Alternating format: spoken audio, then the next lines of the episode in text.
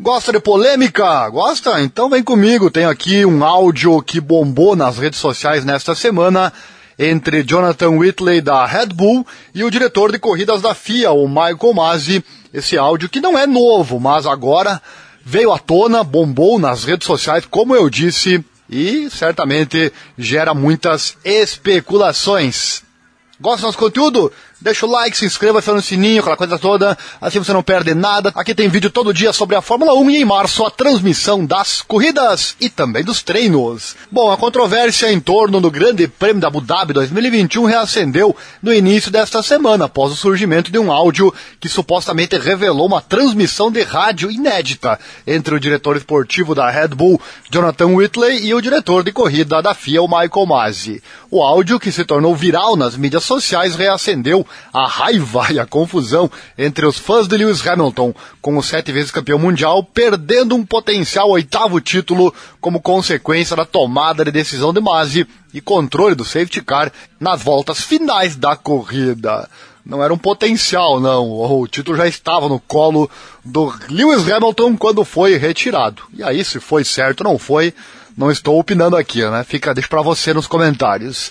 E a FIA então está realizando uma investigação completa sobre os eventos desta corrida, com um relatório que vai ser publicado em 18 de março, já no início da temporada 2022. Mas o que há de novo nesse áudio? Bom, o áudio inclui algum áudio transmitido entre Whitley e Masi que não foi transmitido no feed mundial. O clipe revela Whitley ligando para Masi e dizendo: Esses carros rodados, você não precisa deixá-los ir na direção certa e alcançar a parte de trás do pacote, você só precisa deixá-los ir. E então nós temos uma corrida de automóveis em nossas mãos.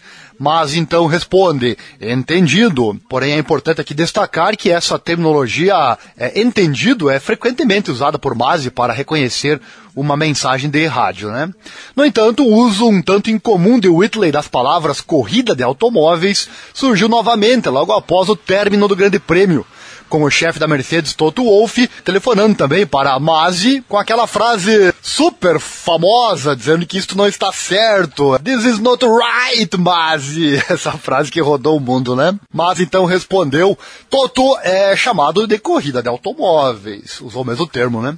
Apesar do áudio em questão transmitir áudio inédito no feed mundial, o áudio em si foi incluído em um clipe de destaques da Fórmula 1, publicado anteriormente, lançado quatro dias após a corrida. E em uma declaração ao Racing News 365, um site holandês, um porta-voz da FIA disse: Isso não é novo para nós e faz parte da investigação. Olha só. Eu tenho aqui também uma opinião do, do renomado radialista e jornalista, o Martin Brundle, que disse que o áudio então torna a audição desconfortável à luz do que aconteceu momentos depois. Ele disse: Não é uma notícia nova e também acho que você precisa entender que não está necessariamente dizendo a Masi algo que ele ainda não sabia. Palavras dele em entrevista é, à Sky Sports F1. Ele segue: Não vamos supor que está dando a Mas informações que ele ainda não sabia em termos do que ele poderia e não poderia fazer em termos de pelotão de voltas. É claro que é muito desconfortável e muitas pessoas estão descontentes,